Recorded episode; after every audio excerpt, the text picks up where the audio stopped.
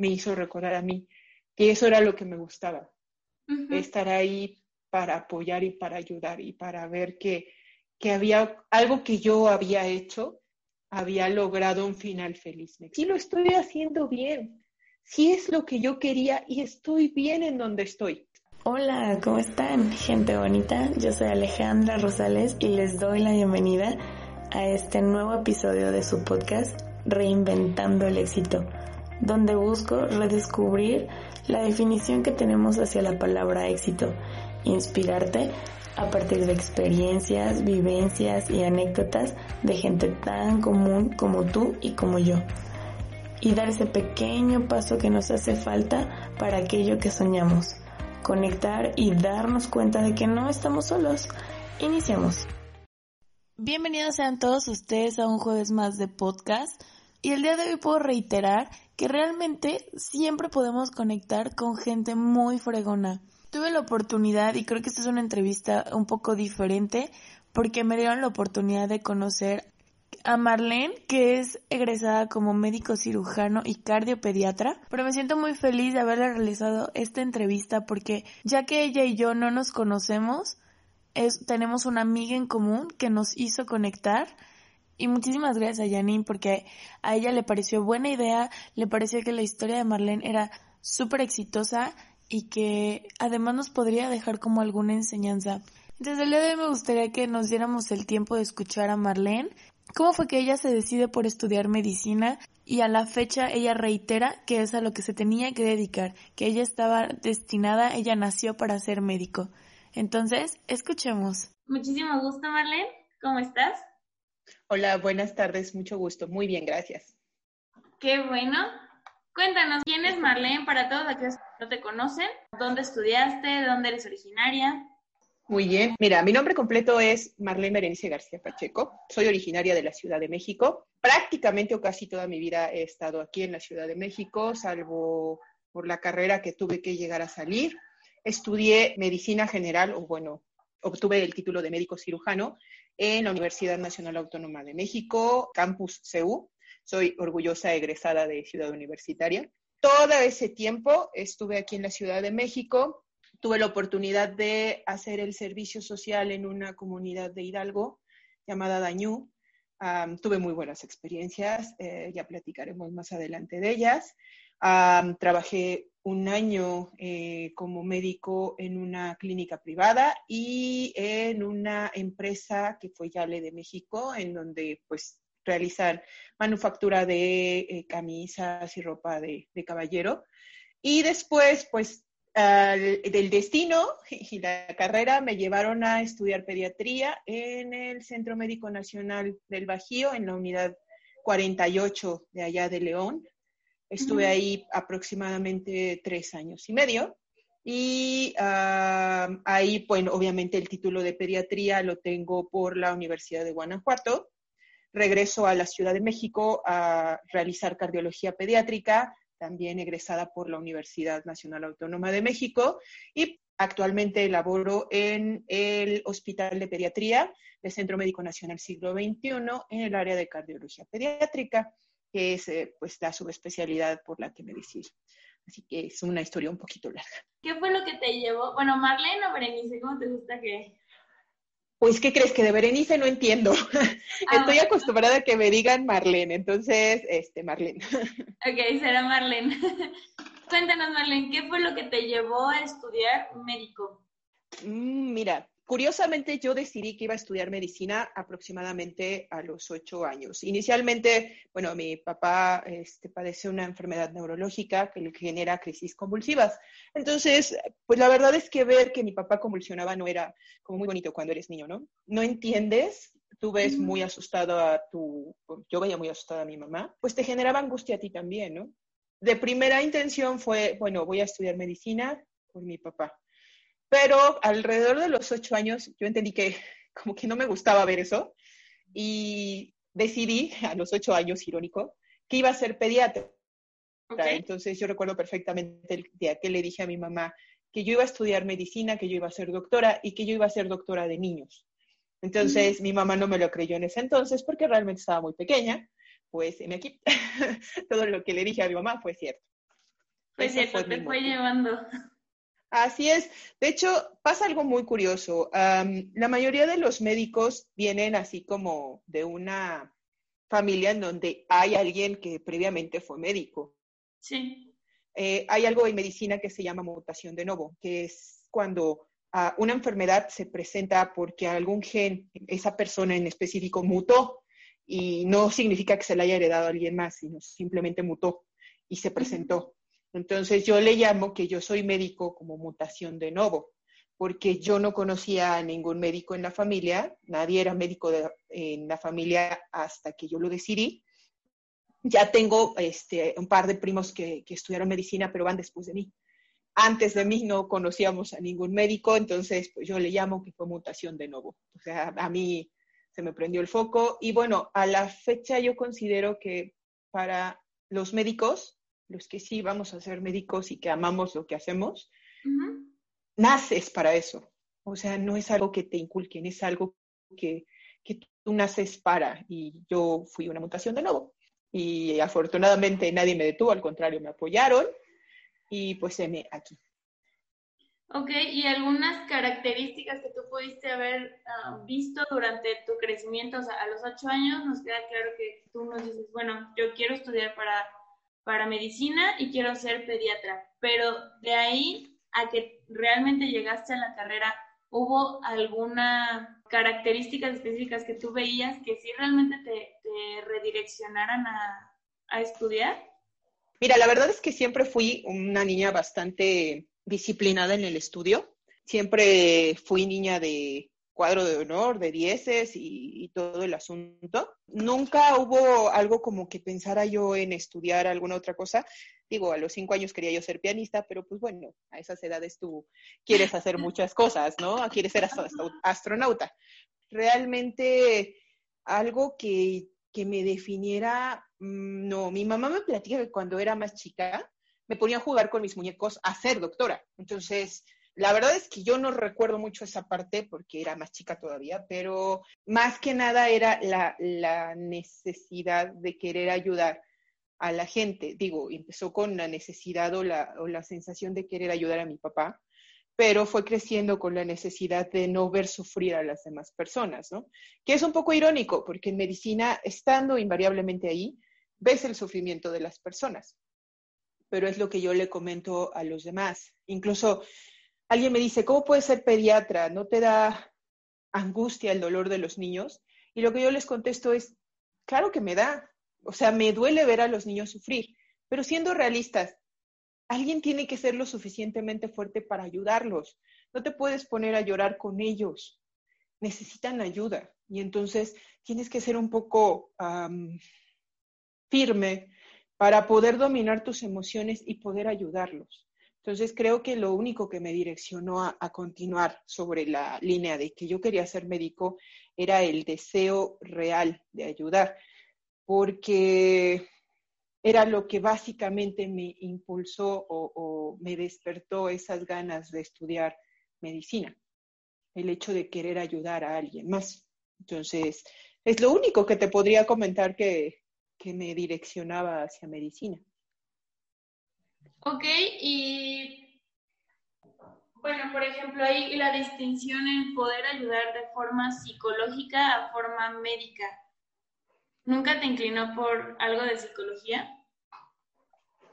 Mira, parte de la carrera de, vaya, cuando te derivas a área 2 en la preparatoria, en, justamente en área 2 tienes clases de psicología. Psicología se me hace una parte muy interesante pero francamente no se me hace tan resolutiva. Primero, porque un psicólogo no es el que resuelve. Claro. Eres tú que te vas a terapia, eres quien termina resolviendo. El psicólogo es tu guía. Pero si tú te quedas estancado y tú no avanzas como paciente, tú no resuelves con la guía del psicólogo, ahí te quedas muchos años. Y en cambio, medicina no. Medicina es ayudar haciendo sabes que tú vas a, no sé, administrar un medicamento, sabes que si tú llegas al diagnóstico definitivo, vas a poder ofrecerle algo más a tu paciente. Es resolución. Okay. Y psicología nada más es un apoyo emocional, pero si tú no tienes una resolución del problema, si no está en tus manos cambiarlo, realmente lo único que estás ahí es como, sí, impulsando y estás ahí a un lado, pero no estás resolviendo nada. O sea, psicología tiene sus respetos, incluso yo he ido al psicólogo porque efectivamente eh, una cosa es que, que tú estés consciente del tipo de problemas que tienes y otra cosa es que necesites una guía para poder desenmarañar todo lo que tienes emocionalmente. Los respeto mucho, pero a mí no me gusta ser, o sea, alguien pasiva. Esa es la diferencia. Por eso me, me, me decanté por, por medicina, porque la ayuda es un poco más tangible, es un poco más visual, por así decirlo. Observas los cambios muy pronto. Entonces, pues no, realmente nunca pensé en... Sí llegué a pensar como segunda opción odontología, porque era muy relacionado con la medicina. Pero francamente, y ahorita que ya lo analizo en retrospectiva, digo, oh por Dios, no, no hubiera podido ser una dentista, no, no. Ok. Y bueno, eh, estaba leyendo un poquito la parte de tu currículum y nos comenta que tu primer trabajo, tu primera experiencia laboral fue en Hidalgo. Fue el servicio social. Ah. Cuando tú estás estudiando medicina, primero es una carrera muy larga, este, son seis años y medio contando el servicio social. En realidad son pues cinco años eh, con el internado. Tú para poder irte al servicio social tienes que pasar tu examen profesional de medicina general. Entonces es un año el que tú estás, por así decir, pagando el que no te hayan obligado a hacer una tesis. Entonces, todo ese año tú estás a cargo de una unidad médica rural. Esa es mi primera este, experiencia laboral. Tú tienes que llevar todo lo que es una población. Este, si mal lo recuerdo, yo tenía una población de 3.500 personas y yo era su médico tratante. Entonces, eran tres pueblos grandes y dentro de uno de los pueblos grandes que era Dañú, había otras comunidades este, más pequeñas que eran el Capulín y el Manantial, y eran obviamente parte de Dañú. Mi otra comunidad se llamaba el Borbollón y mi otra comunidad se llamaba Ominí. Eh, durante ese año completo viví sola ah, en la clínica, prácticamente esa era mi, zona de vivencia, solo salía los fines de semana. Y bueno, como el pueblo estaba cerca del pueblo de mis abuelos, afortunadamente tenía pues oportunidad de irme con mis abuelos los fines de semana y regresar el día lunes otra vez a la clínica. Ah, era un poquito complicado durante todo ese año, pues tienes que aprender a vivir solo. Tienes que aprender a administrar la clínica, porque tú tienes que llevar el conteo de tus medicamentos, tienes que llevar el conteo de tus pacientes, quienes necesitan medicamentos de forma crónica, quiénes, este, cuánto vas a pedir, por qué lo vas a pedir, cuánto vas a administrar, tienes que generar eh, fomento a la salud, tienes que hablar con tus pacientes, tienes que ir a darles pláticas. Todos los viernes yo iba a darles pláticas a las comunidades. Incluso nos íbamos caminando mi enfermera y yo por el campo, porque en ese tiempo no tenía yo carro y la, única pecera que pasaba nos ganaba, ni modo, o sea, te vas caminando, cargando tu termo y lo que fuera necesario, porque aparte tienes que hacer estrategias para que la gente se deje vacunar, o sea, tienes que estar pensando en todo eso de, a ver, pues no van a la clínica porque les da flojera, voy a ir a esa comunidad, pues aprovechamos y nos llevamos los termos y vemos quién a quién le falta vacuna y pues empezamos. Y como van a estar ahí todos, pues ahí los agarramos y los vacunamos porque si no, no van. Y entonces tienes que estar pensando y haciendo y planeando y, y, después te llegan y te dicen, te toca la segunda semana de salud, tienes que fomentar esto, tienes que hacer esto, tienes que ir a aplicar esto. Entonces, realmente tú te haces cargo de toda esa población. Es una responsabilidad bastante grande porque finalmente tú eres el que está cuidando esa salud. Tú eres el que tiene que fomentar eh, la prevención y tienes que fomentar el que sigan sus tratamientos para evitar que se pongan mal. Y tienes que hacer las campañas de vacunación y tienes que darles pláticas a los adolescentes. A veces es un poco complicado darles pláticas a los adolescentes porque aparte son comunidades pequeñas y, es un poco difícil tener que lidiar con, con la um, ideología de los pueblos pequeños en específico porque nadie les quiere platicar, porque les da pena. Entonces, había veces que los maestros de las telesecundarias, porque eran telesecundarias, iban y platicaban conmigo y me decían, es que usted les puede dar el módulo de, de sexualidad, es que, es que pues usted es la más indicada. yo así de, ok, pues sí, sí se les puedo dar ese módulo, yo se los, se los doy, yo se los planteo. Y bueno, a mí me convenía porque yo tenía que reportar cuántos adolescentes había educado a lo largo del mes, ¿no? Pero era más fácil ir a las secundarias yo que los chamacos fueran al centro de salud. Entonces, todo eso tienes que irlo planeando.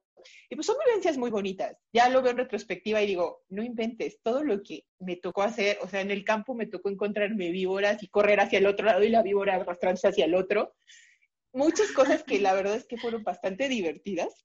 Pues ya hay veces que lo piensas y dices, no inventes, todo el circo, maroma y teatro que fui a hacer, qué padre, porque eso me ayudó también a centrarme en la realidad de lo que estamos, de que no todas las personas tienen las mismas oportunidades. Y a mí como persona, el vivir sola ese año y los años venideros me sirvieron para crecer a mí, a mí, no, no tanto como profesional, sino como persona, porque de, venir de una familia un poquito más protectora, que siempre ser hija de familia, salir a esa parte a vivir sola y al valerme por mí misma, pues obvio que me sirvió muchísimo, porque a partir de ahí me hice independiente. Estar como protegida dentro de la escuela a salir a una comunidad donde realmente ya tendrías que hacerte cargo, como nos lo comentas, de todo, absolutamente todo, y aparte de, trabajando con, o sea, en una comunidad donde realmente eh, sabemos que es un poco difícil, ¿no? Es difícil como llevar las ideas eh, que tenemos nosotros aquí como en, bueno, más en la Ciudad de México, que son un poquito más... ¿Abiertos? más abiertos, ajá, un poquito más informados. Y llegar a esa comunidad, o sea, bueno, no sé, cuéntanos un poquito más llegaste a vivir sola a una, o sea, a una casa o llegaste como una casa de asistencia, rentabas un depa, no sé. No, en realidad, tú como médico pasante tienes que vivir en la unidad médica. La unidad médica está distribuida, así todo el terreno, te cuento cómo estaba el terreno, era todo un terreno del tamaño de dos canchas de fútbol, con la clínica rural, porque todas esas clínicas rurales son iguales, en el centro. O sea, tenía yo un espacio enorme en donde se podían meter víboras, alacranes, etcétera, etcétera. Así que yo no me paseaba por la clínica, yo nada más agarraba y pasaba por donde tenía que pasar. Y la gente era la que se encargaba de la limpieza de la clínica en sus jornadas. Era parte de las jornadas que les pedía el IMSS Oportunidades en ese tiempo. Ah, yo vivía en la clínica propiamente. Eh, tienen destinado un cuarto para el pasante con su regadera y todo, y pues literal ahí vives entonces, obviamente empecé a hacer también amigos ahí. Y hubo una familia que eh, a la fecha tengo contacto con ellos, los, los, quiero mucho, la verdad es que me adoptaron como si fuera su hija en ese tiempo y pues ellos eh, me invitaban a comer a su casa o había veces que me llevaban este, algo de comida o por ejemplo hubo una época en que estuvo lloviendo mucho y había muchos deslaves por un huracán en ese entonces, fueron por mí a la clínica y me dijeron, vente Mar, no te quedes aquí en la clínica sola, y me llevaron. Entonces, este, realmente la clínica, para acabarla, estaba, no estaba en el centro del pueblo, estaba en una orilla del pueblo, y, le decía yo a mi mamá que, pues, literal, estaba yo sola, porque estaba hacia el frente de la clínica una, un hoyo como tipo barranquita, no estaba muy profundo, pero una buena revolcada y una buena espinada con los nopales que estaban abajo si te la dabas. Hacia la parte de atrás yo tenía una cancha de fútbol que era de la escuela primaria, hacia el lado derecho tenía el kinder y el kinder a su lado tenía la primaria, o sea, no había ni un alma por ahí. Y hacia el otro lado tenía yo una calle y había una hacienda vieja que estaban reconstruyendo y solamente vivían unos viejitos ahí a un lado. Y pues la, la familia que estaba reconstruyendo la hacienda eran mis amigos precisamente, pero pues para llegar a la entrada sí tenías que avanzarle bastantes metros. Entonces, yo creo que como unos 100, 200 metros sí tenías que avanzar y realmente pues no, yo estaba literalmente solita en la, en la clínica. Afortunadamente nunca hubo como algo que la gente era muy respetuosa. Ahorita con lo que estamos viendo que, que las noticias que asesinan pasantes médicos, que, que las, o sea, encuentran a los pasantes en sus clínicas, que alguien llegó y y con violencia los asesinó o cosas así. Afortunadamente yo no tuve nada de eso. Pero... Tranquilos, ¿no? Sí, fíjate que sí eran tiempos más tranquilos. Eso fue en el 2006, sí, creo que sí, 2006, 2007. Entonces, realmente sí eran tiempos más tranquilos. Ahora que lo analizo, o sea, la seguridad que tenía mi clínica eran nada más las chapas y había veces que a mí se me olvidaba la llave y para entrar a mi cuarto lo abría con una de las pinzas que tenía yo en, el, en la clínica. Entonces, ya que lo analizo, digo, no inventes, si hubiera sido en otros tiempos, o sea, yo hubiera estado en un peligro inminente. Pero pues en ese entonces no, así que todo fue bastante, bastante decente. Sí fue un cambio bastante drástico tener que adaptarme a un poquito la forma en cómo hablaba la gente, un poquito en bajar el, el nivel, porque efectivamente en la ciudad tenemos una mentalidad distinta. Este, en el campo la gente tiene una mentalidad distinta. Y bueno, había veces que me decían que era yo muy regañona, porque sí les, sí les pedía que cumplieran las cosas. Y cuando no se tomaban el medicamento, pues sí les decía, a ver, pues, se los estoy dando, es para que usted esté bien. Y pues me decían, ay, es que usted nada más me regaña. Pero pues nunca tuve, nunca tuve así como que problemas porque mis regaños ni siquiera eran groseros, ¿no? Eran haciéndoles entender esa parte de que ellos son responsables de su salud y que ellos tenían que ayudarme cuidándose ellos mismos, que yo no iba a poder hacer todo si ellos no me ayudaban. Entonces, sí, sí, sí, fue un cambio bastante drástico. Alguien me dijo que regresé hablando como la gente de allá. Tuve mis gustos culposos en ese entonces, se, usaba, se escuchaba mucho el duranguense y era la única estación de radio que agarraba mi, mi grabadora en ese entonces. Entonces, pues la banda y el duranguense me gustó cerca de un año. Después de eso, otra vez volví a mis gustos habituales musicales. Ok, todavía salen por ahí tus canciones culposas. sí, todavía de repente salen en mi lista de reproducción las, las canciones culposas. Es así de, oh, perdón, lo siento. Fue un año difícil, estaba yo sola, que emprendanme. y de ese año, estuviste un año en, en Hidalgo y luego te regresaste a Ciudad de México. Así es, eh, que fue, mira, mis papás eh, no tienen carrera, los amo, los adoro y estoy muy agradecida porque con todo y todo me dieron la carrera. Pero, este, pues ellos, cuando yo estaba en el servicio, la mayoría de mis amigos eh, presentaron el examen nacional de residencias, que es lo que tú tienes que presentar para poder hacer una especialidad aquí en México. Entonces, había muchos, te digo que yo no era yo no tenía eh, antecedentes médicos en mi familia, no había médicos antes de mí. Entonces había muchos rumores de que tenías que pagar 25 mil pesos para presentar el examen nacional de residencias. Y la verdad es que yo no tenía ese dinero y mis papás tampoco. Entonces, ese año justamente no lo presenté. O sea, la mayoría de mis amigos estando en el servicio social presentaron el Nacional de Residencias el siguiente año entraron a la residencia, porque aparte tuve la fortuna de tener muchos amigos muy inteligentes y la mayoría de mis amigos de la facultad terminaron haciendo especialidad. Yo ese año no lo presenté y regresé a trabajar aquí a la Ciudad de México estando con mis papás. Bueno, la Ciudad de México es un decir, porque más bien estaba yo en el Estado de México. Trabajé primero en Yale de México, que era precisamente médico laboral, en la fábrica de ropa y se encuentra en Jalpa, que es Estado de México. era una excursión de tres horas prácticamente todos los días hasta allá. Realmente no importaba, para mí era trabajo. Yo no podía darme el lujo de estar picándome los ojos en la casa, porque pues obviamente mis papás también trabajaban, pero pues yo no quería ser una carga para mis papás. Y me acuerdo que con mi primer sueldo fue cuando después me enteré que el derecho para para el examen nacional de residencias eran como 3.500, 4.000 pesos, algo así. Entonces, pues con mi primer sueldo lo pagué. Me dieron mi primer sueldo y con eso pagué mi, derecho al examen.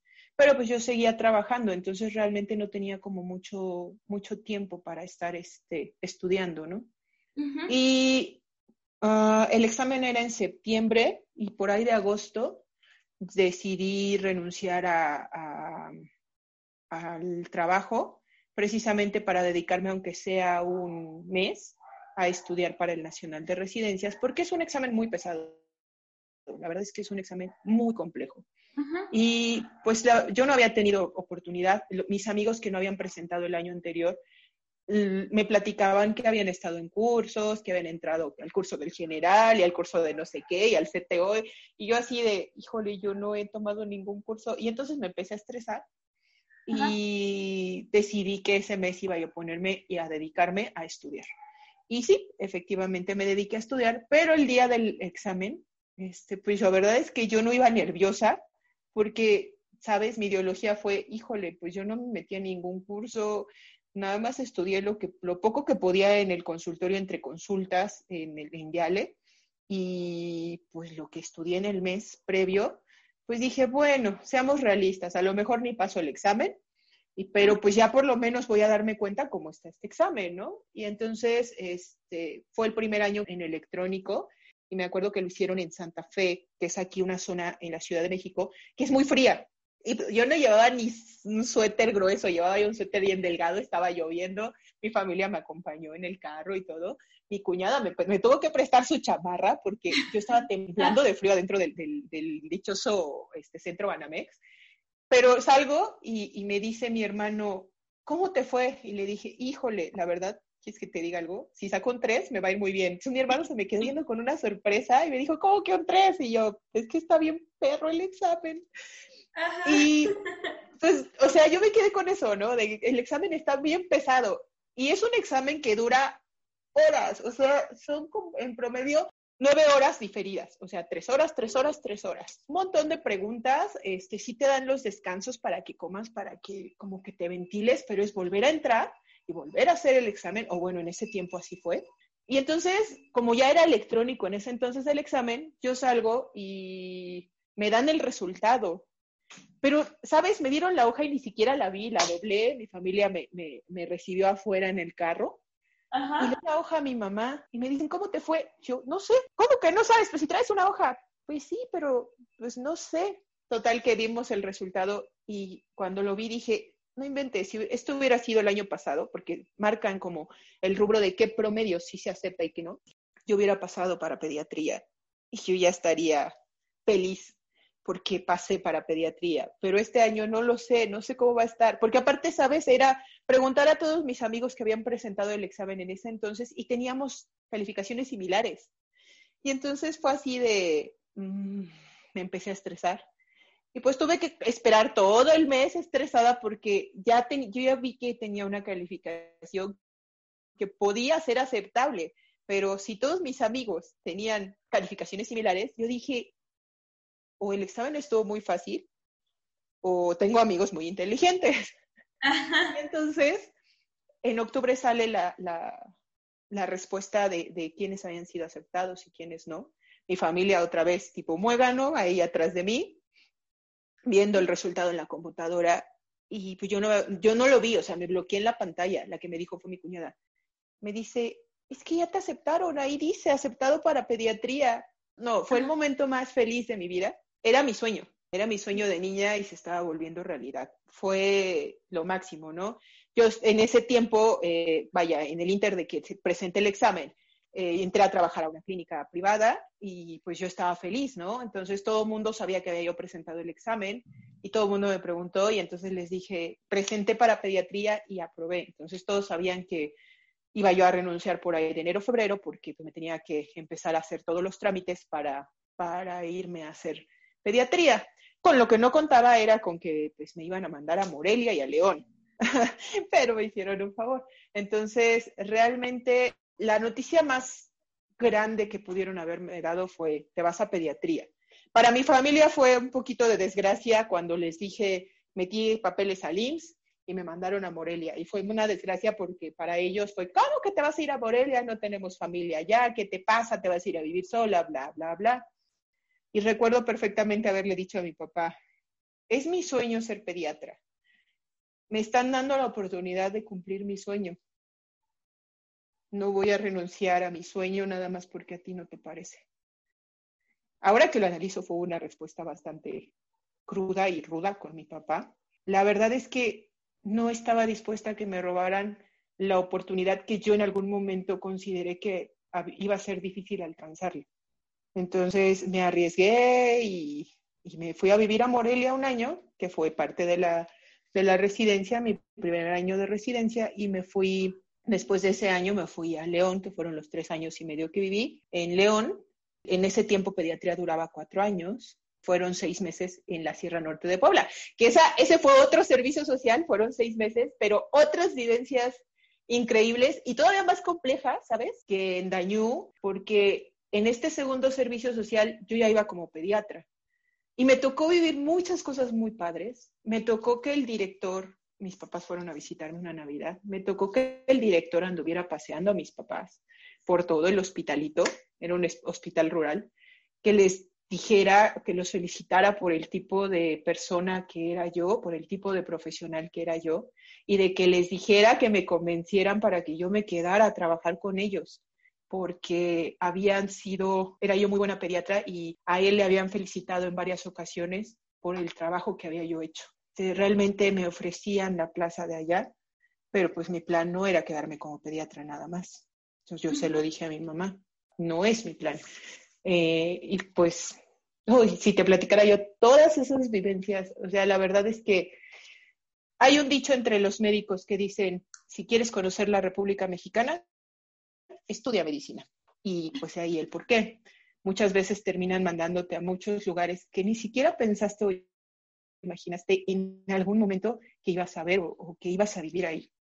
Pero te dan muchas experiencias. Ah, ahí en esa sierra mucha gente no hablaba español. Hablaban totonaco y hablaban náhuatl. Entonces, literal, tenías que ir a, a conseguir un intérprete para que le pudieras explicar a la gente cómo tomarse el medicamento o lo que estabas haciendo con su, con su paciente. Porque yo tenía que darles informes cuando estaba internado algún niño. Y entonces tenía que ir por el vigilante. Afortunadamente teníamos un pasante que era de la región, este se llama Santiago y era, ve a buscar al doctor Santiago para que te traduzca. Y él era el que tenía que traducir. Me daba mucha risa porque había veces que yo le decía, Santiago, dile que vamos a hacer esto y esto y esto con su hijo. Y entonces yo lo escuchaba hablar en Totonaco y yo decía, ok. Y yo escuchaba que la, la otra persona le contestaba así como mucho, ¿no? Y entonces le decía yo, ¿qué te dijo Santiago? Que sí, yo sí de, ¿cómo? Pero si oí que te digo más. Entonces empezaba a reír y me decía, no, si me dijo que sí, que sí lo va a hacer. Ah, ok. Pero era un poco frustrante no poder entenderlos. Eh, me acuerdo mucho de una vez que llegó una señora, la ginecóloga que trabajaba ahí también, este, había una ginecóloga y había una pasante junto conmigo, que a la fecha tenemos una muy buena amistad, y ella es muy buena ginecóloga, se llama Karina. Karina y yo hacíamos muy buen equipo. Las dos confiábamos la una en la otra porque sabíamos que la otra era buena. Entonces una vez llegó una paciente con un desprendimiento de placenta del 90%. Entonces obviamente había mucho riesgo para la mamá y para el bebé de fallecer, pero teníamos que hacerlo. Entonces este, ella la operó, tuvo que hacer la cesárea de urgencia y el niño nació, pues nació mm, mal, entonces, yo recuerdo bastante a Karina cuando me pasó al niño, porque fue la, fue la vez que la vi tan angustiada por el niño, y dijo, Marlene, es que, es que viene mal el niño. Y lo único que le contesté fue, ocúpate de la mamá, yo me ocupo del niño, tranquila y vamos a salir bien. Y entonces yo me llevé al niño a la zona en donde yo, yo tenía que trabajar y justamente estaba Santiago, este, este reciente, este pasante que te comento. Y me acuerdo que le dije, empieza a, darle este, compresiones en el tórax, en lo que yo lo intubo. Lo intubé, le pasé medicamento por la tráquea, lo pudimos sacar del paro afortunadamente. Eh, le puse eh, catéteres centrales por el ombliguito porque pues era un recién nacido. Y me acuerdo que respondió tan bien que lo pude extubar en ese momento, pero lo tuve que dejar en vigilancia precisamente porque había nacido mal. La mamá terminó yéndose en traslado a Puebla porque no teníamos sangre en hospital rural y entonces pues se fue uno de mis compañeros médicos con ella, se la llevaron de urgencia, se fue un anestesiólogo también con ella y la trasladaron a Puebla. Afortunadamente también la mamá sobrevivió y el bebé se quedó, pues prácticamente lo dejé en vigilancia tres días, porque quería ver cómo respondía, cómo estaba neurológicamente y todo, porque literal me habían entregado a un bebé que estaba en paro. Me acuerdo mucho de su, de su abuela, porque yo le daba los informes a su abuela y justamente Santiago era quien tenía que traducir, ¿no? Cuando le dije a Santiago, dile que traiga la ropita para el bebé, que se lo va a llevar ya de alto. Y entonces él le comenta, y la señora me voltea a ver inmediatamente. Era una señora muy chiquita, yo soy un poquito alta, mido unos 71.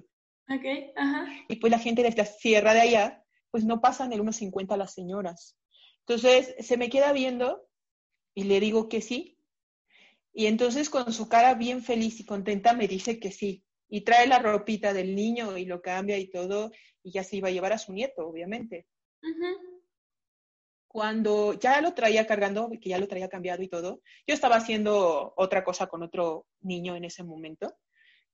Se acerca y en español me dice, muchas gracias, que Dios te bendiga.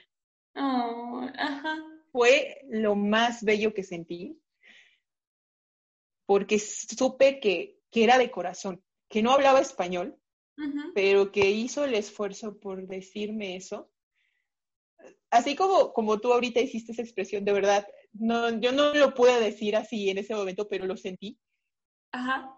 Y le dije de nada, cuídenlo mucho. Me dio mucho gusto verla bien y el niño también, tanto que pues lo vi de con buen desarrollo y lo di de alta ya definitiva, porque era un niño sano. Pero ese tipo de cosas se te quedan para siempre. A mí, a la fecha, me, me, me acuerdo y me da mucha nostalgia ver que gente tan humilde, que no hablaba mi lengua, haya sentido ese agradecimiento por haber salvado a... De verdad, ese tipo de cosas son las que hacen que, que recuerdes que todavía hay gente buena allá afuera y que todavía hay gente que, que como médicos nos respetan y que confían en nosotros y que confían sus vidas en nosotros. Son muchas cositas que te hacen recordar por qué elegiste medicina.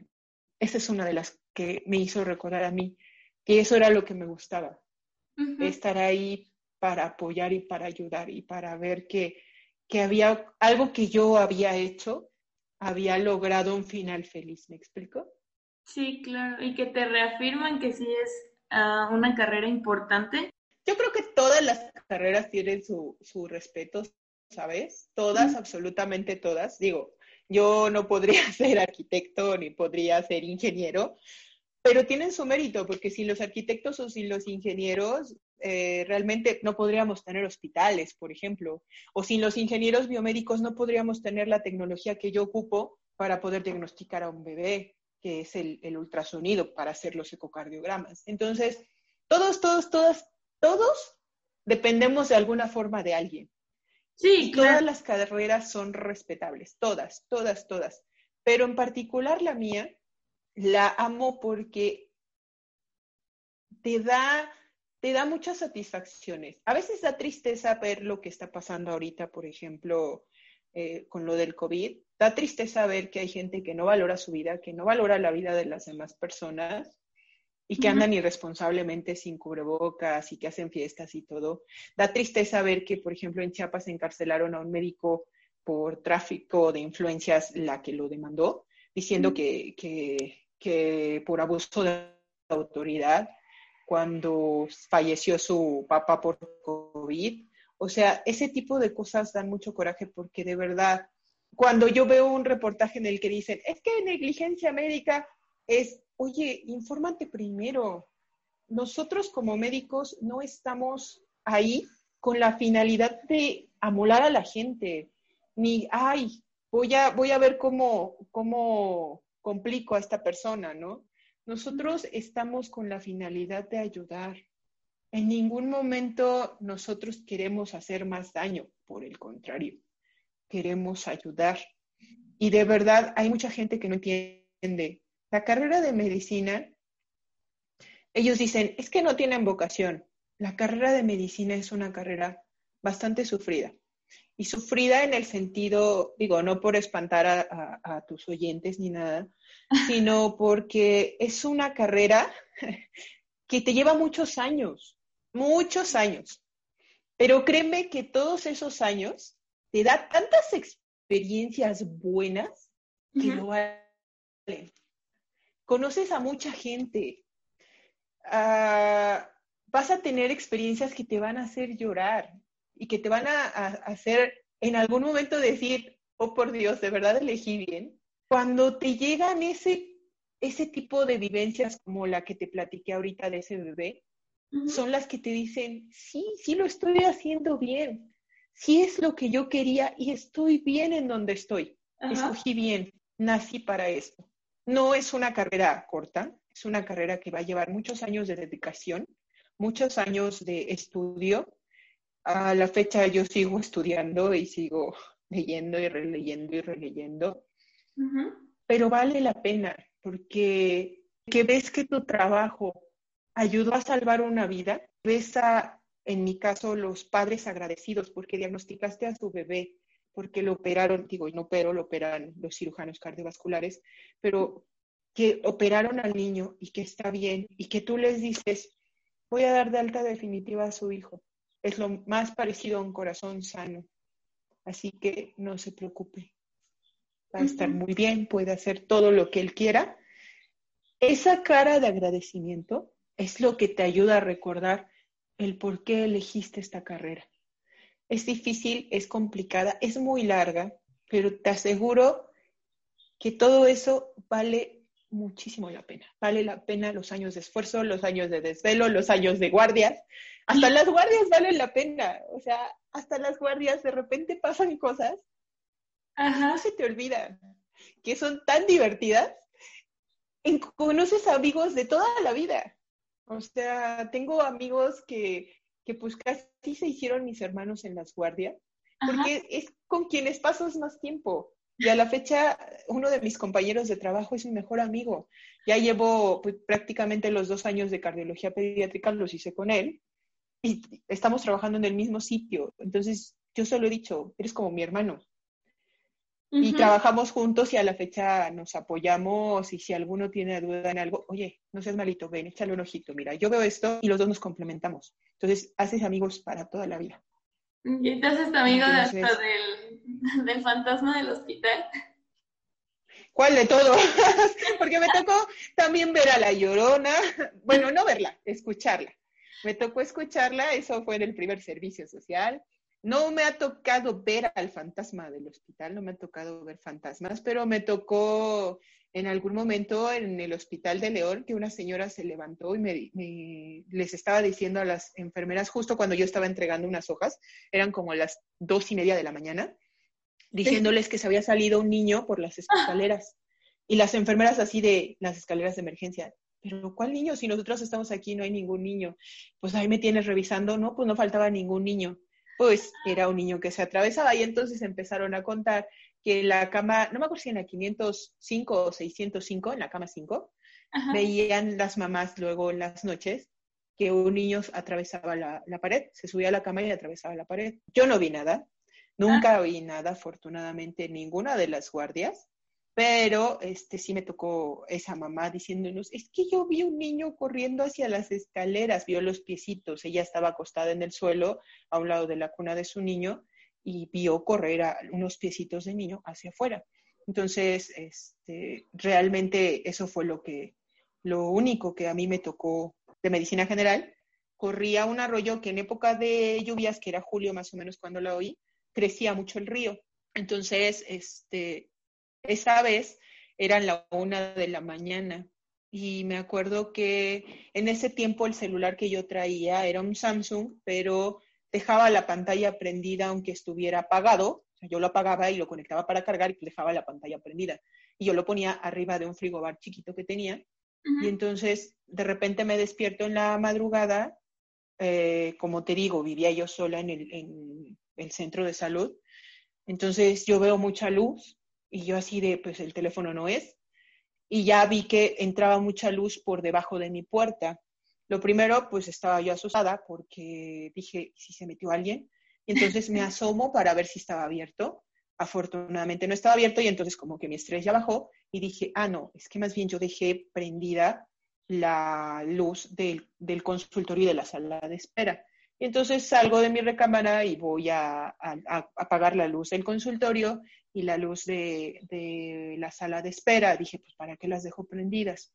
Pero como ya había bajado mi estrés y mi, tensión de pensar que alguien se había metido a la clínica, pues obviamente ya puse más atención a los sonidos del exterior.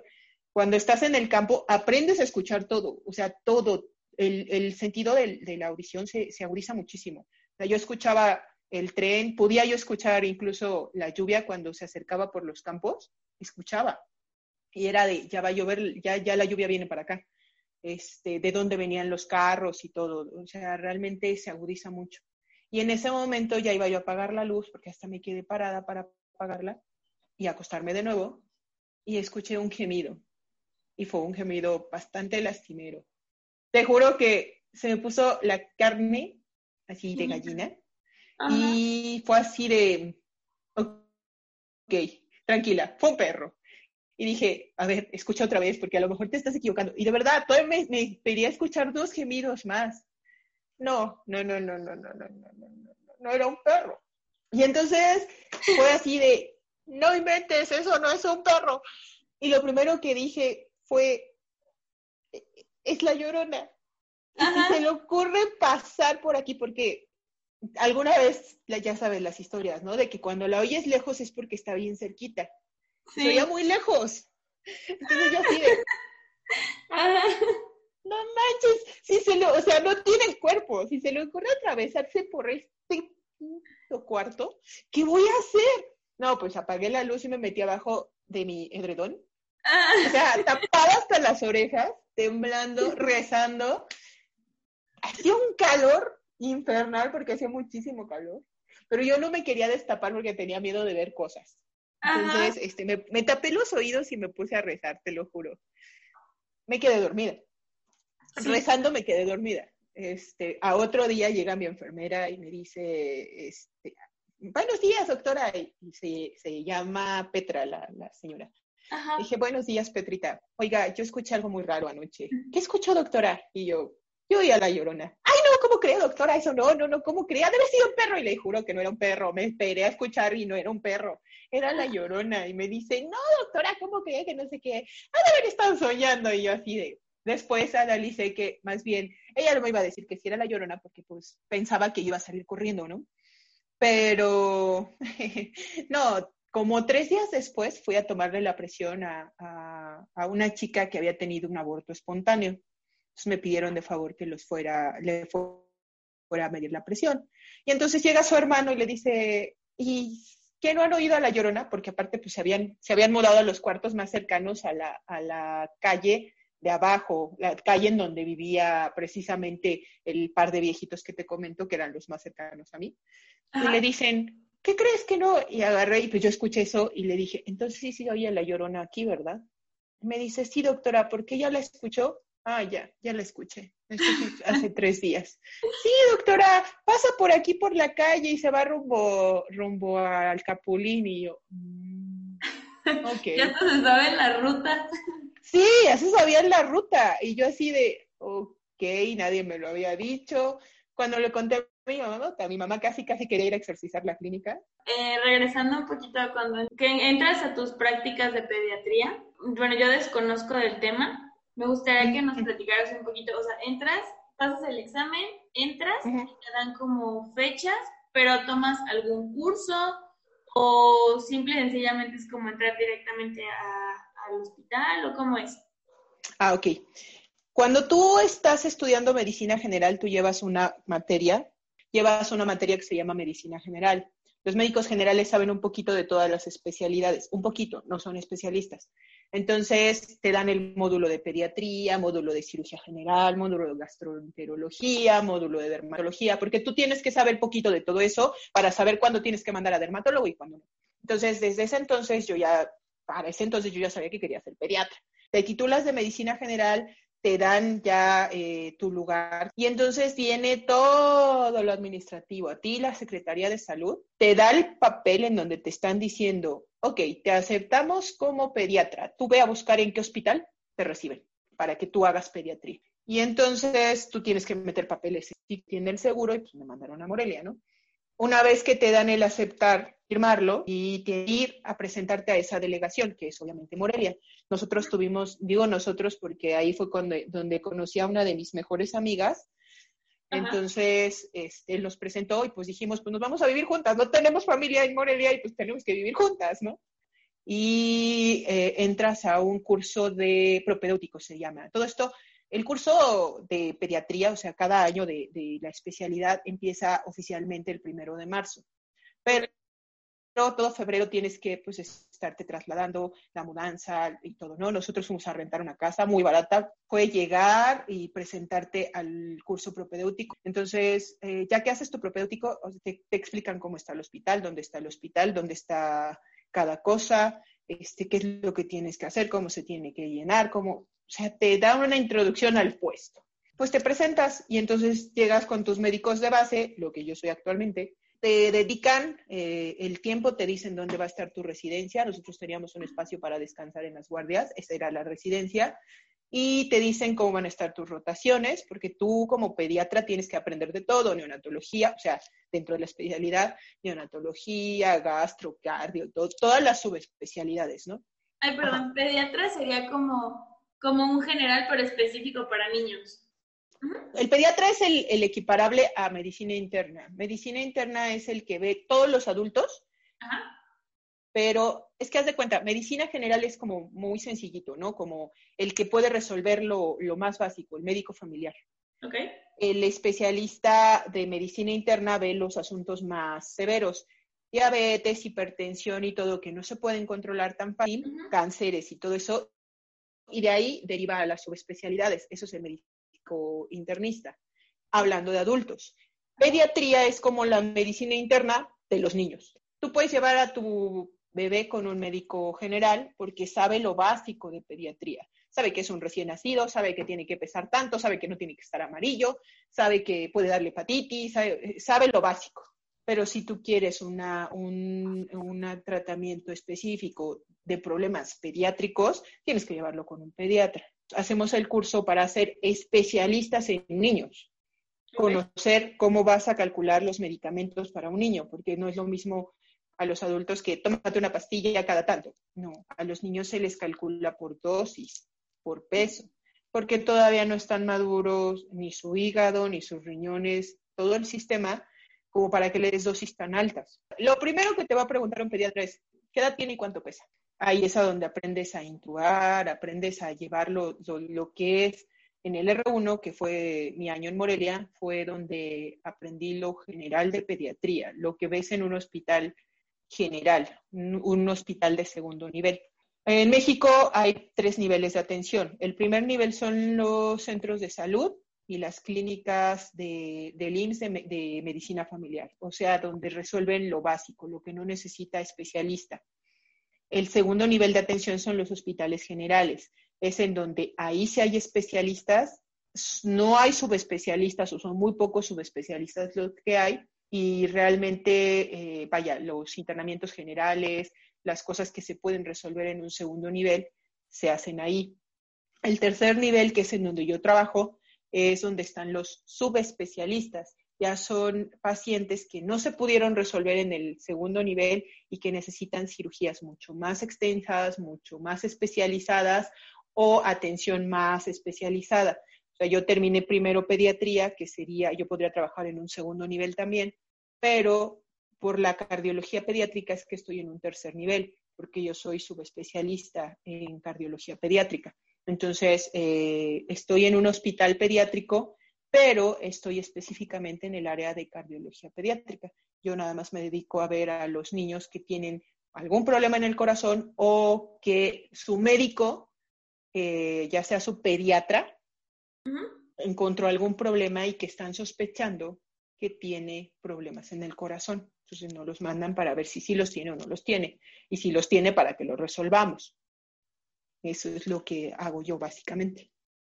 Ok, y el proceso del cambio entre especializarte de pediatra a cardiología pediátrica, ¿cómo fue? Ajá.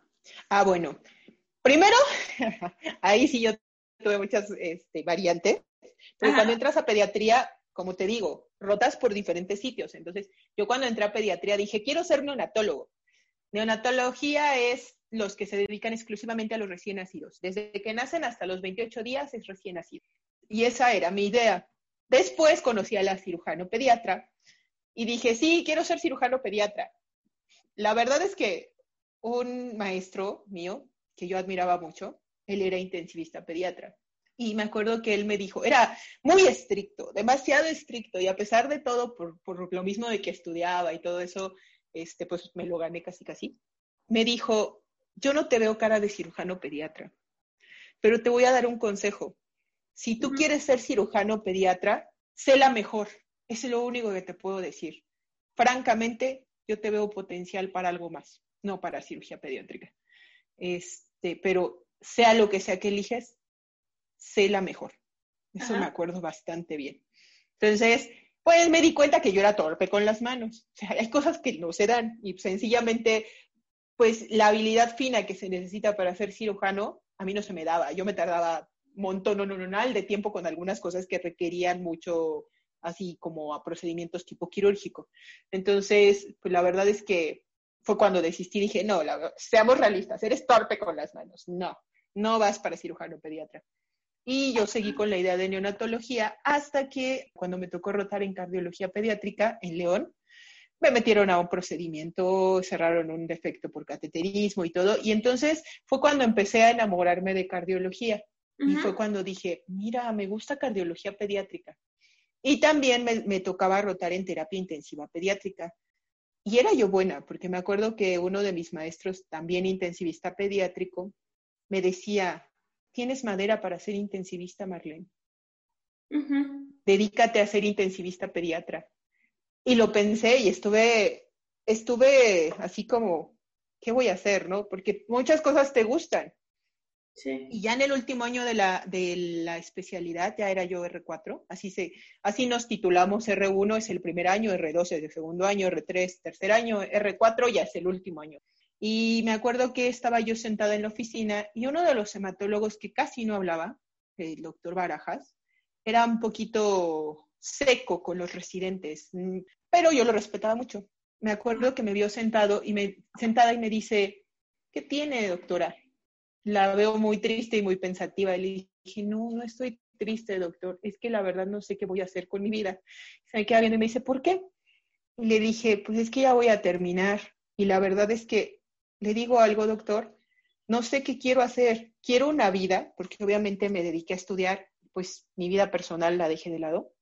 dije, quiero una vida, eh, pero también quiero hacer medicina este, crítica o terapia intensiva, o quiero hacer cardiología pediátrica y no sé por cuál de las dos decidirme.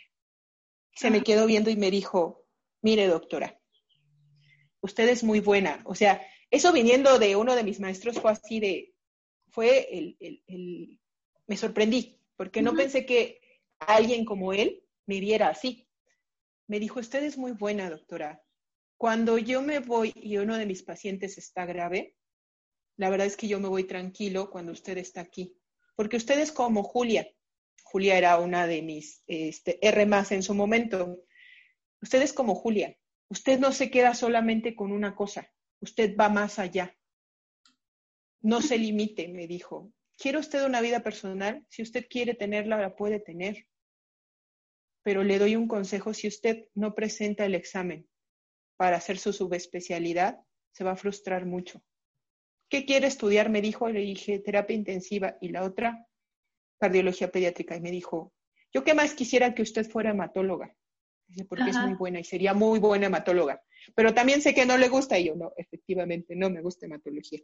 Me dice, me dice, bueno, pues yo le doy un consejo, escoja cardiología pediátrica. Me dijo, porque cardiología pediátrica la va a retar. La va a retar intelectualmente y usted eso es lo que necesita. Terapia intensiva la va a limitar mucho mentalmente.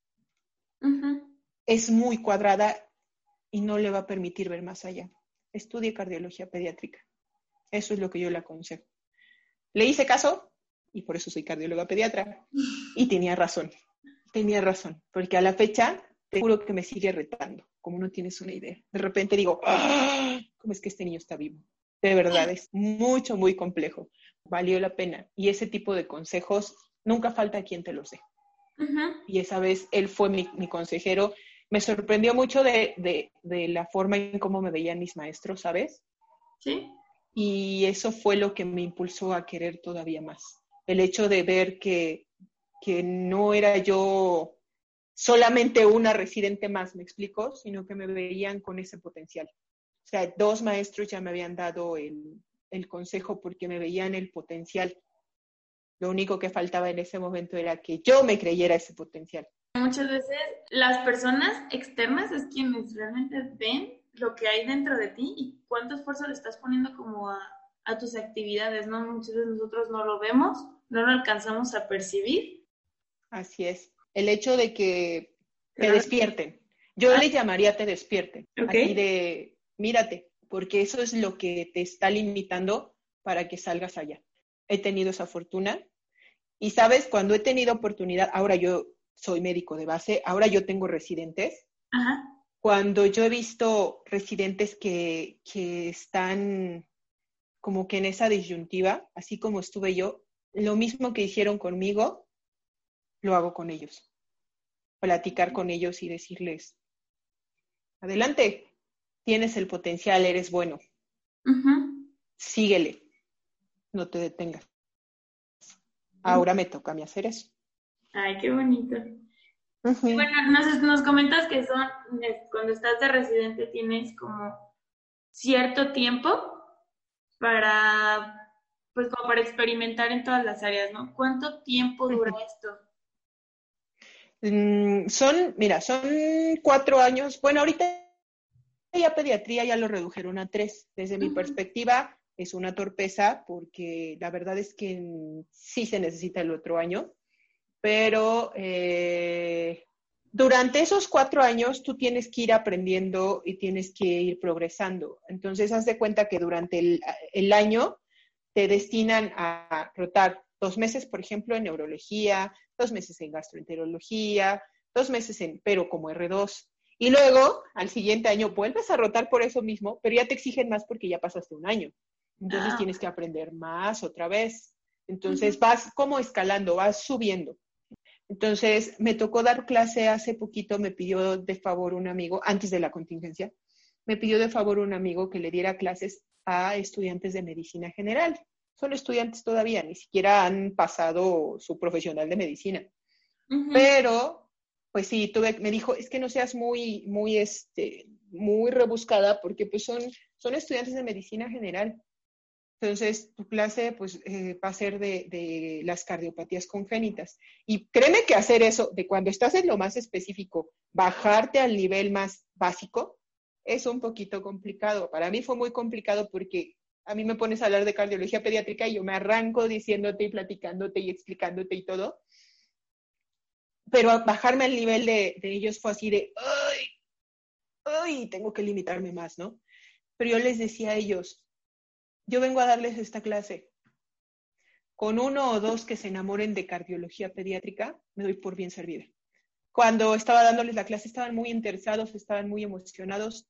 Dos de los, de los estudiantes se acercaron a mí y me dijeron, sí quiero hacer cardiología, pero no sé si de adultos o de niños. Y yo así de, pues enamórate de cardiología pediátrica, vale la pena, vale mucho la pena. Y bueno, que se te acerquen y que te digan, sí, yo quiero hacerlo, sí me gustó mucho su clase, muy padre, porque sabes, es como, como si estuvieras inspirando a otras generaciones a hacer lo que tú amas, porque pues al final es lo que yo amo hacer.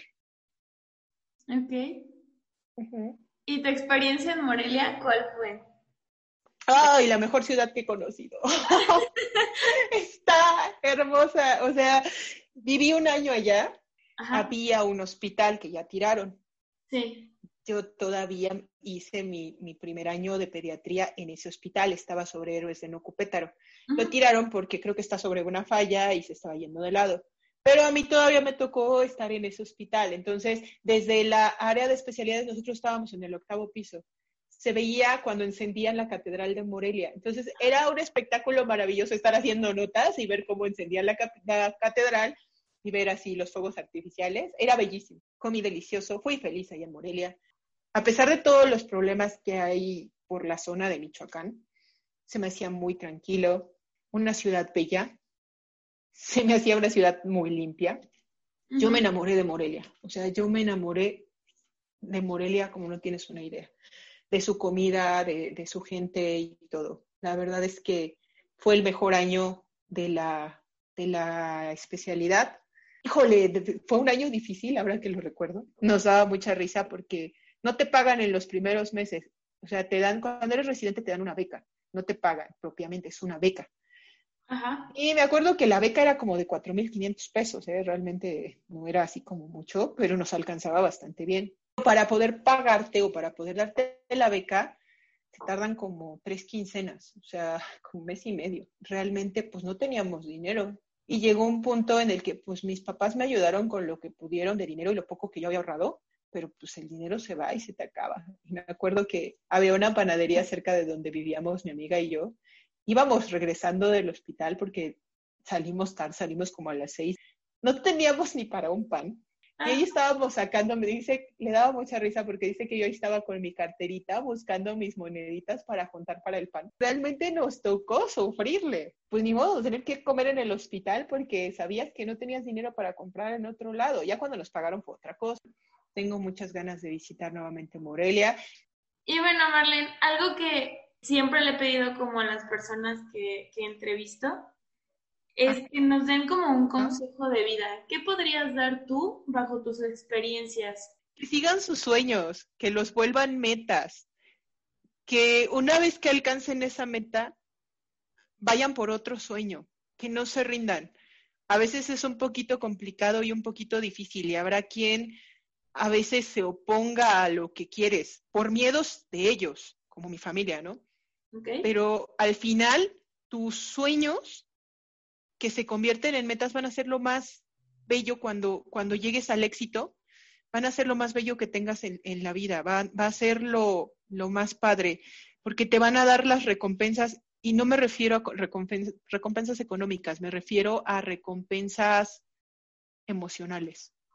Te van a dar muchas alegrías, te van a dar amigos, te van a dar eh, a lo mejor un poquito de tristezas, pero es levántate y ve por otro sueño, cúmplelo, nunca te rindas, porque si dejas de soñar y dejas de ponerte metas, no vas a llegar a ningún lado y vas a ser infeliz toda la vida. Nunca dejes de soñar y de ir por tus sueños. Eso es lo único que les podría decir. Yo fui por los míos y heme aquí. Estoy feliz. Ah, qué bonito. ¿Y alguna experiencia que tú nos quisieras comentar, algo que te haya cambiado la vida dentro de tu carrera? En mi caso, lo emocional es lo que me ha hecho cambiar. En nivel personal, digo profesional, perdón, híjole, la primera vez que se me murió un paciente a mí en la Sierra de Puebla, así como me tocó un paciente que tenía un problema muy severo y no me tocaba propiamente ese día estar en el hospital, yo iba regresando de la Ciudad de México, me había tocado mi día libre, pero a las 4 de la tarde me hablan que tenían un paciente muy grave y que, que tenía neumonía, me dijeron. Pero pues no eran pediatras ellos. Entonces, este, yo así de, pues trasládenlo. O sea, yo voy a terminar subiendo como a las 10 de la noche, porque el transporte en la Sierra Norte de Puebla es muy complicado.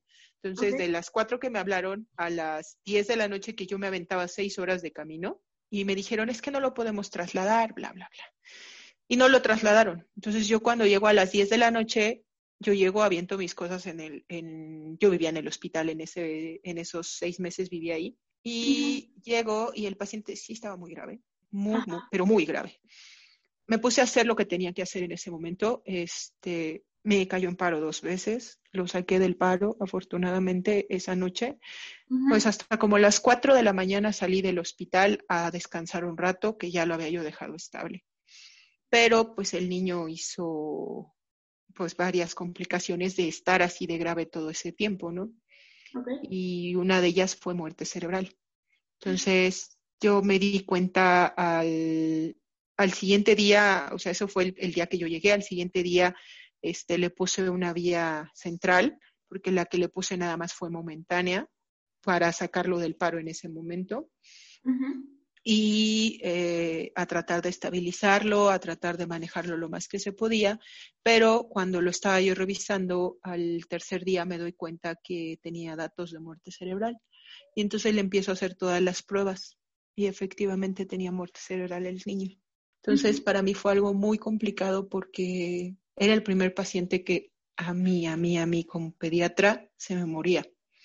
Lo más difícil fue hablar con los papás este, platiqué con ellos, les dije que pues en cuanto yo empezara a disminuir los medicamentos, no sabíamos cuánto tiempo el niño podía estar así, porque pues ya el cerebro ya no era recuperable.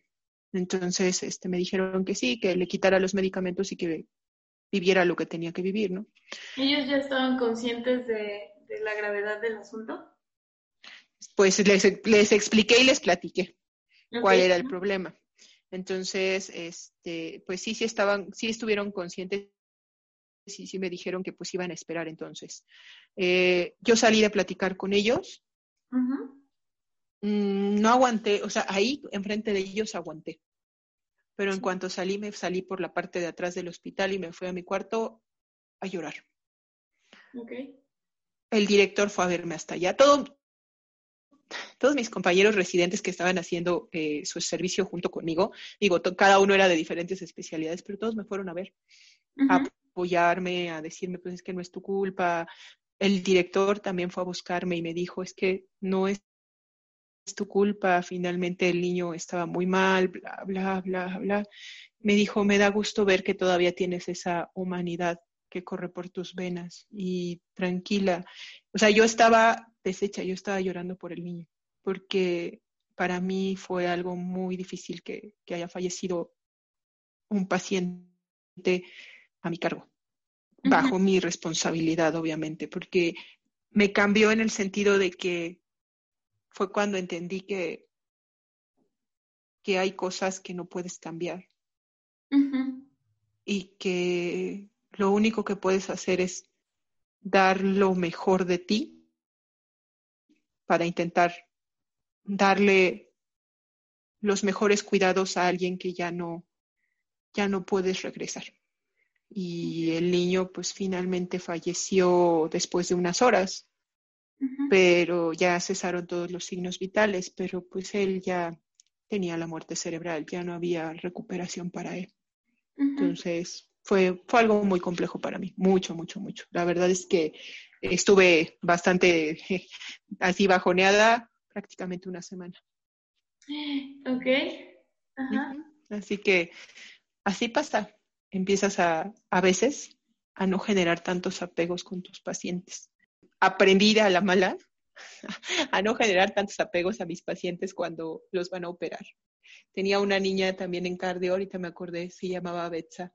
Cuando entré a hacer la especialidad de cardiología pediátrica, era una nena con, una, eh, con un problema de corazón bastante complejo y se ponía moradita. Pero la niña, cuando yo entraba y llegaba diciendo buenos días a la sala, la niña se despertaba, levantaba su carita y empezaba a buscarme.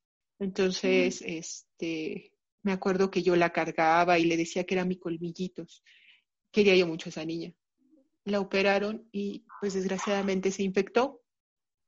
Se, una bacteria eh, de la terapia se, se encarnizó con ella y, y, se infectó. Entonces yo me acuerdo que la habían operado y pues yo en las madrugadas bajaba por un café y pues ahí estaban los papás de Betsa. Y un día eh, me tocan a la oficina de cardio. Yo estaba, ah, todavía era residente, te digo, y yo estaba haciendo notas. Y entonces abro y era la mamá de Betsa. Y me dice, doctora, ya, ya nos vamos. Y yo así de, a ver, espérate, pues, si o sea, lo primero que pensé, ¿no? Si Betsa estaba operada y estaba en la terapia, como que ya se van. Se me queda viendo y se pone a llorar y me dice, es que mi Betsa ya se fue. Ah, otra de esas de que te duelen en el alma. Ahí fue donde también aprendí. Ah, eh, yo creo que también esa me cambió. Eso sí me cambió para que veas. Oh. Sí. Es complejo, como te dije, necesitas nacer para esto, necesitas mm, tener la fuerza suficiente para poder comerte tus sentimientos un rato Después lo vas a sacar, pero tienes que así internalizar demasiado lo, lo, que te está doliendo, porque tú eres quien está apoyando a esa gente que está sufriendo. Tienes que aguantarte porque alguien los tiene que ayudar. Si tú no eres fuerte, nadie lo va a hacer. No puedes ponerte a llorar con los papás de tu paciente o con tu paciente. Tienes, y no es que no te duelan, no es que seamos unos insensibles, no, sino que si tú no haces acopio de fortaleza, ¿quién los va a ayudar? Nadie. Entonces, la mayoría de nosotros tenemos la premisa de ayudar. Y a lo mejor algunas personas piensan que somos fríos, pero no es que seamos fríos, sí nos duele, nos duele el sufrimiento, nos duele verlos así, pero no nos vamos a poner a llorar con ustedes, pacientes, porque necesitan ayuda. Y si no actuamos nosotros, es un poquito compleja la, carrera, pero vale, créeme que vale cien mil veces la pena estudiarla. Si lo amas, vale la pena estudiar medicina. Me gusta, me gusta lo que, lo que hago, me siento feliz haciéndolo, porque para mí es algo, no sé, yo nací para esto. Yo no tengo dudas de que yo nací para esto. Y me gusta, y cuando te gusta algo, cuando realmente tu trabajo es lo que amas, pues el esfuerzo se ve y, los resultados se ven. Si alguien de tus escuchas se llega a, a, enamorar de la medicina, lo único que les puedo decir es, ah, habrá momentos en los que lleguen a pensar que es demasiado lo que les está pidiendo esta carrera. Son demasiados sacrificios pero las recompensas vienen al final, no antes, no, no, durante ese camino de, la estudiada es complejo que las veas. A lo mejor ni cuenta te das de las recompensas que te estás llevando con, con, los años. Pero cuando ya estás en el otro lado, como yo ahorita, y ves en retrospectiva, te vas a dar cuenta de todas las bendiciones que te dio estudiar esto. Todas todas, desde que te lleven que el, café como agradecimiento, desde el gracias que te diga alguien esforzándose, como la señora de, la sierra que me, dijo en español, muchas gracias, que Dios te bendiga, hasta los amigos que, te, que haces a lo largo de los años, los consejos que te dan tus maestros, todo, todo, ya que lo ves en retrospectiva, es cuando dices, vale la pena, vale la pena cada minuto invertido y cada sacrificio de no ir a fiestas, de no ir este, a lo mejor a los viajes de la familia y todo eso, pero lo vale. Lo valió y, lo valerá siempre si tu vocación de verdad es hacer algo por los demás para ayudar. Sí lo vale. Eso es lo único que te puedo decir. No, pues muchísimas gracias y la verdad es que a mí en lo personal bueno, yo no me voy a dedicar a la parte de la medicina porque no, tengo manera para, pero creo que si, si a mí me hubieras contado como esta historia antes de que yo eh, estudiara o me hubiera entrado a la universidad, yo creo que sí lo hubiera pensado dos veces. Tal vez sí hubiera optado por entrar a medicina. Eh, pero a mí la verdad es que todo, o sea, todo lo que nos cuentas, toda la parte del, eh, de tu historia de vida me llenó muchísimo, o sea, me, me da muchísimo sentimiento, hace que tenga muchos sentimientos encontrados. Y me da mucho gusto que, que haya sido como... Que, que, desde pequeña te hayas dado cuenta que era lo que querías estudiar y, no, y no, te no te arrepentiste de haberlo hecho y a la fecha sigues aquí parada y que todo eso te haya llevado a, tener experiencias increíbles y muchas historias que contarnos. Sí, demasiadas. No, pues muchísimas gracias, Marlene, por haber aceptado este, este espacio. Al eh, contrario, gracias a ti. no, o sea, que tienes abierto para cualquier día, cualquier momento que tú quieras venir a contarnos alguna historia, algo, alguna vivencia, lo que quieras compartirnos. 100% abierto para, para ti. Muchas, muchas gracias. De verdad, de verdad, no sabes el gusto que me da. Te agradezco que hayas hecho esta, esta entrevista, porque si puedo ser un poquito de inspiración para los que vienen atrás, yo feliz, porque creo que esa es una de las cosas más bellas que puedes tener. El que alguien que viene detrás, tú seas alguien de admiración y que quieran un poquito llegar hasta donde tú llegaste, tocar las estrellas como tú llegaste. Y si eso puede cambiar la vida de alguien, qué padre, me doy también por bien servida, te digo. Muchas gracias por considerar esa parte. Yo sé que, que, buscas gente de éxito, ¿no? Y porque eso es lo que me, dijo Janine, me comentó. Y eso también se agradece, porque te digo, no es la misma percepción que tienes tú de ti mismo. Sí, no, y a mí de verdad me, el hecho de que tú hayas ah, salido de tu zona de confort, de, estar en casa y llegar a vivir a una comunidad donde pues prácticamente los servicios, eh, los productos son reducidos y no estamos acostumbrados a ese tipo de, este, de escasez. Yo creo que eso, desde ese punto es donde tú empiezas como, como a crear una parte de éxito, tanto para tu persona como para tu formación. Y el haber empezado a crear, pues, medicina y saber que, que, tú estás creciendo no tanto en tu profesión, sino como persona, te lo, te lo reitero. Siento que ya desde ese punto empiezas a ser una persona exitosa. Y el hecho de que de que hayas decidido por una, por una especialidad que al día de hoy te está llenando y sabes que, que los beneficios son muchísimo más grandes del, del sufrimiento que pudiste haber llegado a pasar, creo que con eso, el haber reconocido tu trabajo ya es, para mí ya es una forma de éxito. Muchas gracias. Así es.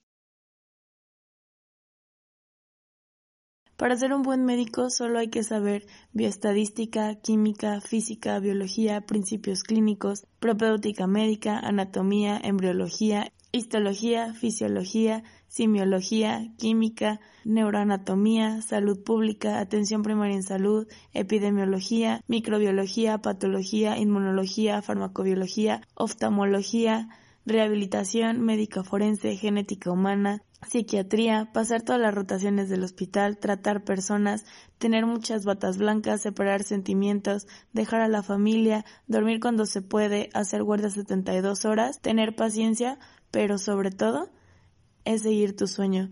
Dentro de la entrevista con Marlene, a mí me llama mucho la atención cómo es que ella desde un inicio, desde muy pequeña nos comenta cómo es que ella decide ser médico, decide dedicarse a esta parte de la medicina y específicamente hacia los niños pequeños, hacia los bebés.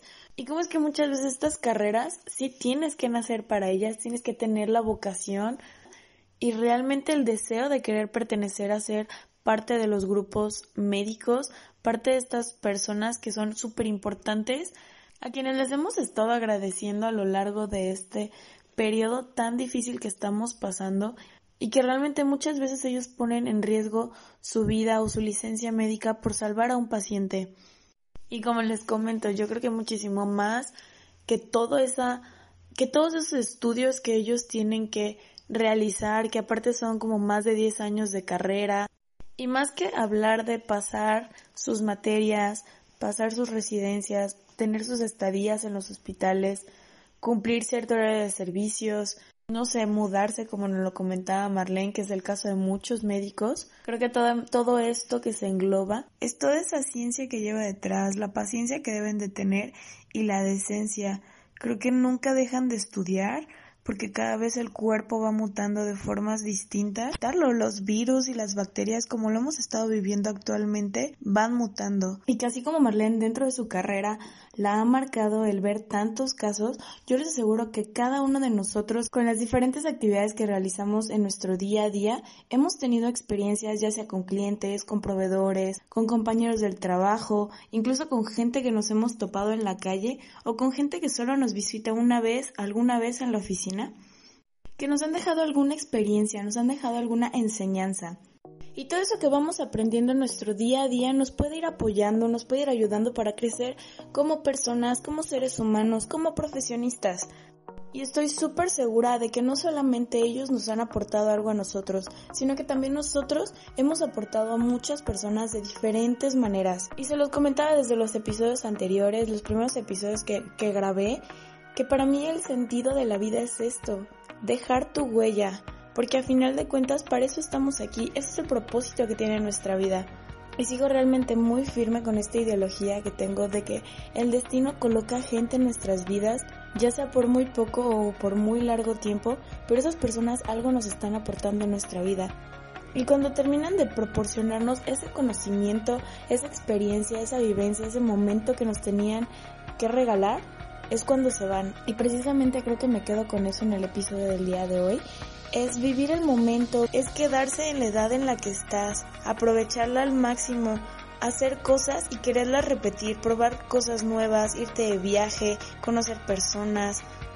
Y yo te podría decir que el día de hoy vivir es en cierta parte es adictivo y al mismo tiempo es misterioso, porque es muy rápido, pero al mismo tiempo es muy lento. Lo sabemos que el reloj corre y nosotros no podemos desaprovechar minuto a minuto, pero que también tenemos momentos en los que se nos hacen eternos, los estamos sintiendo y los estamos aprovechando. Por eso a partir del día de hoy yo los invito a que el momento lo vivamos, porque es un paréntesis, la vida es un paréntesis gigante que tenemos que ir abrazando constantemente. No hay horóscopos, videntes ni destino, que nosotros escribimos realmente nuestro día a día y lo aprovechamos como realmente queremos, sonreímos tanto como queremos, nos enojamos con quienes nosotros queremos. Entonces vivamos todas esas emociones que nos rodean. Si te vas a enojar, enójate bien. Si vas a ser feliz, sé feliz bien. Si vas a llorar, llóralo bien.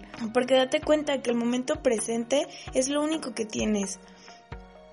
Haz que el aquí y ahora se enfoquen en tu vida, se enfoquen en tu proceso de vida y en ese proceso que te está llevando a ser una mejor persona. Esa mejor persona que empieza a disfrutar de los suyos, disfruta de su familia, de sus amigos, de su pareja, de las salidas con los mismos, del momento de recreación que tiene con ellos, de los enojos, del trabajo. Solo quiero recordarles que valen muchísimo como persona pero ese valor lo logramos cuando somos muchísimo más felices. Y para ser felices hay que alcanzar nuestros sueños.